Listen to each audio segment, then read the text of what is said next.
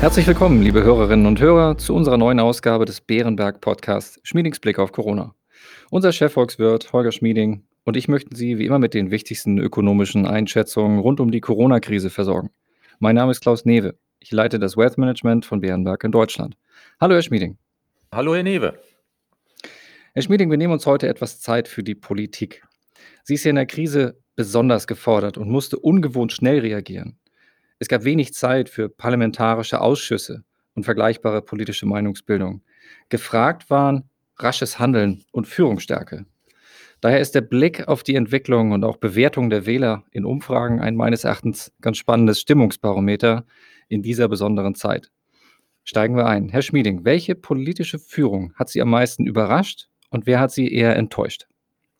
Gemessen an den Ergebnissen müssen wir sagen, dass die politische Führung in Deutschland, in Österreich und in Griechenland alles in allem ziemlich gut reagiert hat. Im internationalen Vergleich sehen diese Länder ausgesprochen gut aus. Ich würde sagen, dieser Unterschied zwischen diesen Ländern und vielen anderen Ländern hat auch mich positiv überrascht, auch wenn natürlich hier und da etwas Glück eine Rolle gespielt haben mag. Auf der unangenehmen Seite überrascht haben die USA. Das ist unter Trump natürlich nur eine halbe Überraschung, aber doch schon, dass dort die Pandemie so viel schwerer jetzt verläuft als in Europa, ist unangenehm.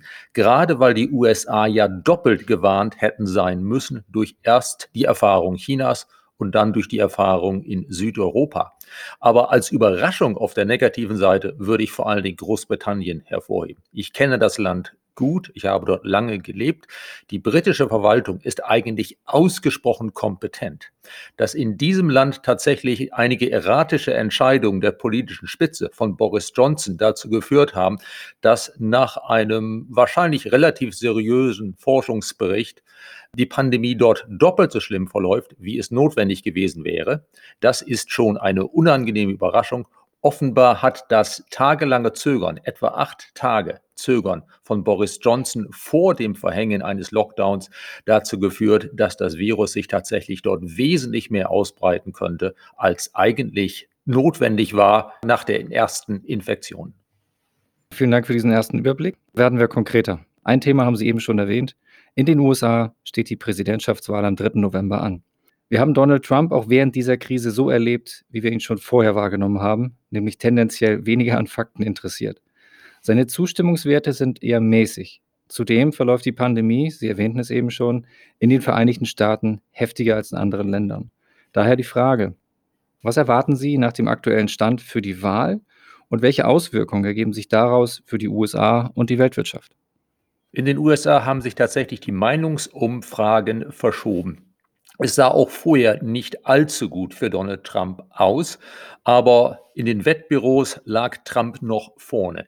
Jetzt nach den Reaktionen Trumps auf die Pandemie, vor allen Dingen aber nach seinen eher scharfmacherischen Reaktionen auf den Tod des Afroamerikaners George Floyd, sehen wir eine spürbare Verschiebung. Mittlerweile ist Joe Biden der klare Favorit für die Präsidentschaftswahlen und es sieht auch so aus, als könnte es den Demokraten gelingen, in beiden Häusern des Parlaments, also auch im Senat, eine Mehrheit der Sitze zu bekommen. Derzeit ist das US-Parlament ja gespalten mit den Demokraten, die im Haus im Abgeordnetenhaus die Mehrheit haben und den Republikanern von Trump, die im Senat die Mehrheit haben. Sollte Joe Biden Präsident werden, dann dürfte das vor allen Dingen heißen, dass es in der Außenpolitik und in der Handelspolitik ruhiger wird. Das alleine wäre gerade für Europa ein Gewinn. Wir haben ja im letzten Jahr erlebt, dass Trumps Handelspolitik, seine Handelskriege gegen China, seine Drohung gegenüber auch Europa zu einem kräftigen Rückschlag der Weltkonjunktur, des Welthandels und der europäischen Konjunktur geführt haben. Sollte darüber hinaus es den Demokraten gelingen, in beiden Häusern des Parlaments eine Mehrheit zu bekommen, dann würden sie auch gesetzgeberisch, gerade bei Steuern, einiges umsetzen können. Da wäre es wahrscheinlich, dass ein Teil der Steuersenkungen von Donald Trump zu Beginn seiner Präsidentschaft wieder zurückgenommen würde. Das allerdings würde die Finanzmärkte wahrscheinlich gar nicht erfreuen. Für die Finanzmärkte wäre das gerade in den USA wohl eher ein unangenehmes Szenario, auch wenn auf internationaler Ebene wahrscheinlich Erleichterung überwiegen würde, dass in der Handels- und Außenpolitik bei einer Abwahl von Trump eine ruhigere Gangart wieder einkehren würde. Wie es in den USA ausgeht, ist natürlich schwer zu sagen. Das aktuelle Stimmungsbild ist für die Demokraten, aber bis zum 3. November ist noch viel Zeit. Trump ist ein guter Wahlkämpfer, das hat er mehrfach bewiesen. Alles in allem aber denke ich, die Chance, dass die Demokraten oder dass zumindest Joe Biden es ins Weiße Haus schafft, diese Chance ist besser als 50 Prozent. Sie haben es richtig ausgedrückt, wie ich finde, alles im Konjunktiv, denn auch das haben Sie gesagt, der 3. November ist noch ein wenig hin, aber erlauben Sie mir trotzdem die Nachfrage. Sollte Trump nicht wiedergewählt werden, wie schätzen Sie den internationalen Vertrauensschaden ein, den die Präsidentschaft von Trump auch nach einer Periode mit sich gebracht hat? Ich meine damit Austritt aus der WHO, Kritik an der NATO etc. Ist das alles zu kitten?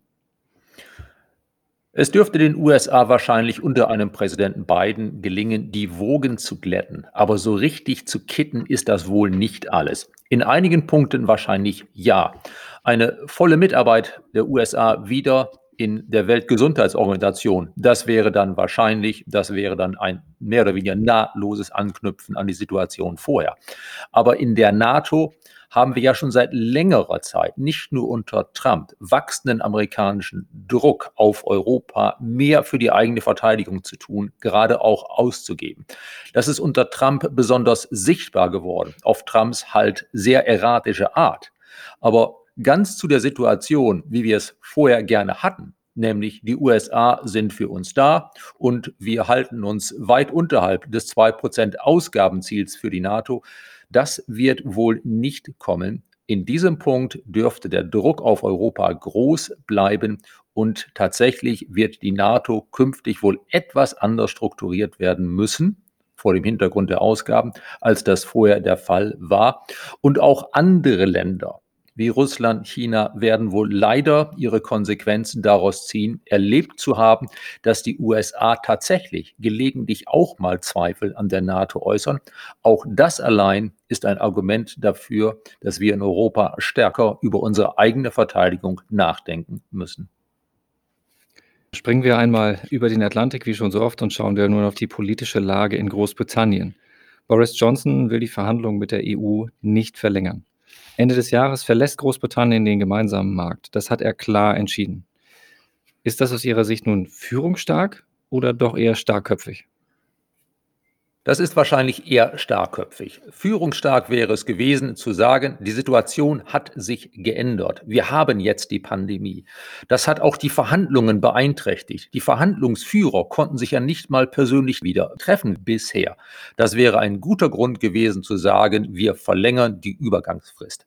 Das hat er jetzt praktisch ausgeschlossen. Zu Ende dieses Jahres verlässt Großbritannien auch den gemeinsamen Markt, nachdem es ja Ende Januar bereits die politische Europäische Union verlassen hat. Ist es realistisch, sich noch auf ein umfassendes Abkommen zu einigen? Ja, mit sehr viel gutem Willen geht es wahrscheinlich. Ein bisschen guter Wille ist da. Man will jetzt die Verhandlungen intensivieren. Wir sehen, dass beide Seiten sich am Rande bei kleineren Themen, auch bei Fischerei, etwas bewegen. Auch bei Grenzkontrollen zwischen Nordirland und der britischen Hauptinsel hat Großbritannien sich etwas bewegt. Aber in der eigentlich großen Frage, nämlich hält London sich weiterhin an die Regeln des Binnenmarktes um damit einen bevorzugten Zugang zum europäischen Binnenmarkt zu bekommen. Da gibt es offensichtlich keine nennenswerten Fortschritte. Und ich bin etwas skeptisch, dass man das tatsächlich noch schaffen kann. Für viele, viele Detailregelungen, also wir halten uns hier an die Binnenmarktregeln, da nicht, für diese Regelung ist es wahrscheinlich zu spät. Man wird vermutlich nur große Pakete verhandeln können. Also entweder die Briten weichen ihre Position erheblich auf und kommen damit der größeren und somit durchsetzungsstärkeren Europäischen Union weit entgegen, oder es wird am Ende kein Abkommen beziehungsweise nur eine Serie von kleinen teil- und zeitlich befristeten Abkommen herauskommen, die dann nachher zwar den Übergang etwas abdämpfen, etwas abfedern, die aber letztlich doch dazu führen, dass Großbritannien künftig nicht mehr eng mit dem gemeinsamen Markt der Europäischen Union verbunden ist. Das wäre für die britische Wirtschaft ganz schlecht. Das wäre für die europäische Wirtschaft unangenehm, aber da wir als wesentlich größerer Partner wesentlich weniger vom gemeinsamen Handel abhängen, wäre das für uns wahrscheinlich relativ gut verkraftbar. Von der Einordnung würden Sie das Fehlen eines solchen umfassenden Abkommenpakets als harten Brexit noch bezeichnen?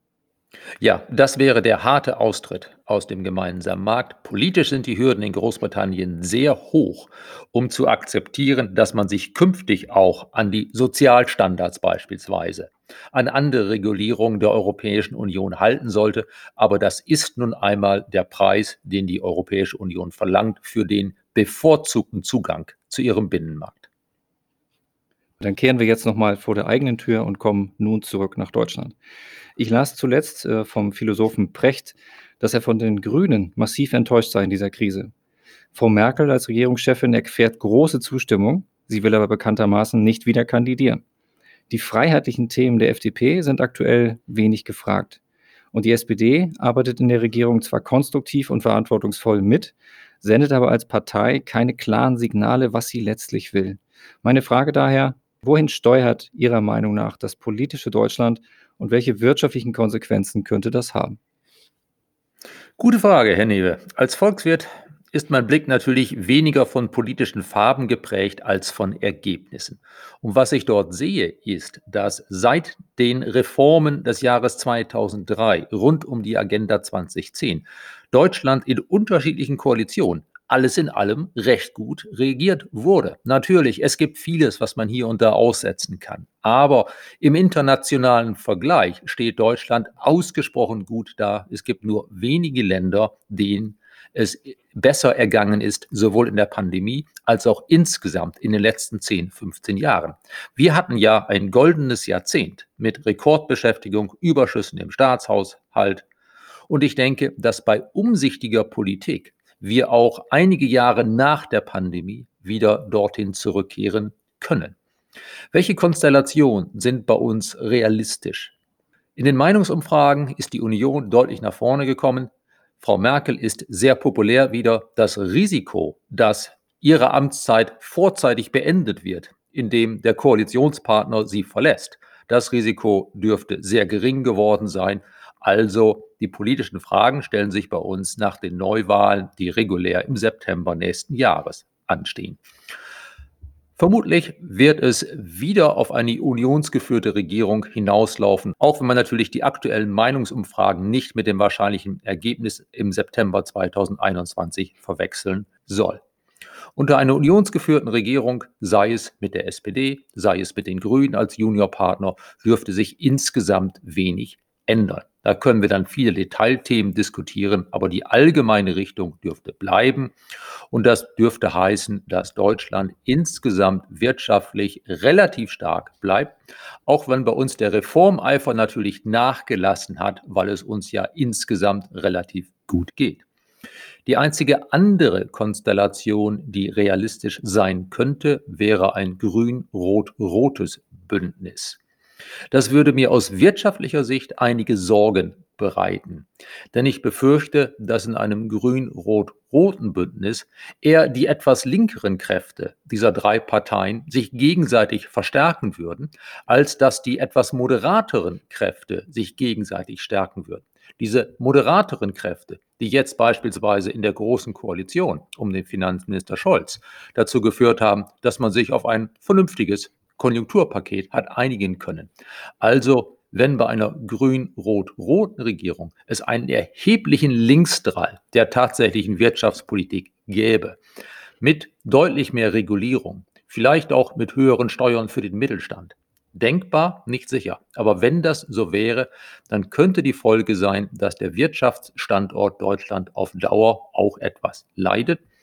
Derzeit sieht es so aus, als habe dieses Risiko grün, rot, rot, dieses hypothetische Risiko eher etwas abgenommen durch die Bewegung in den Umfragen der letzten Zeit. Aber natürlich beobachten müssen wir schon, ob es möglicherweise im Jahr 2021 einen spürbaren Schwenk in der Politik geben könnte. Prima, dann nehme ich mal mit, dass äh, Sie aus, dem, aus der Prognose, die Sie gerade gewagt haben, dass die Große Koalition hält, wir diesen Digitalisierungsschub äh, nicht auch noch umsetzen müssen in digitalisierte Neuwahlen kurzfristig angesetzt und uns das erspart bleibt. Das glaube ich schon, dass uns das erspart bleibt, Herr okay. Newe. Da hat man in den USA das ein oder andere Problem jetzt, wie man den Wahlkampf dort organisieren will. Da hoffen wir ja sehr, dass wir bis zum Sommer und Herbst 2021 die Pandemie wirklich so weit im Griff haben, dass das Thema entfällt. Das wünschen wir uns. Lieber Herr Schmieding, herzlichen Dank für Ihre interessanten Einblicke. Gerne, Herr Newe. Wir hoffen, liebe Hörerinnen und Hörer, dass diese Folge auch für Sie wieder aufschlussreich war. Und wenn es Ihnen gefallen hat, empfehlen Sie uns gern weiter. Bei Fragen und Anregungen schreiben Sie uns gerne eine Mail an schmiedingsblick.bernberg.de. Bleiben Sie gesund und bis kommende Woche.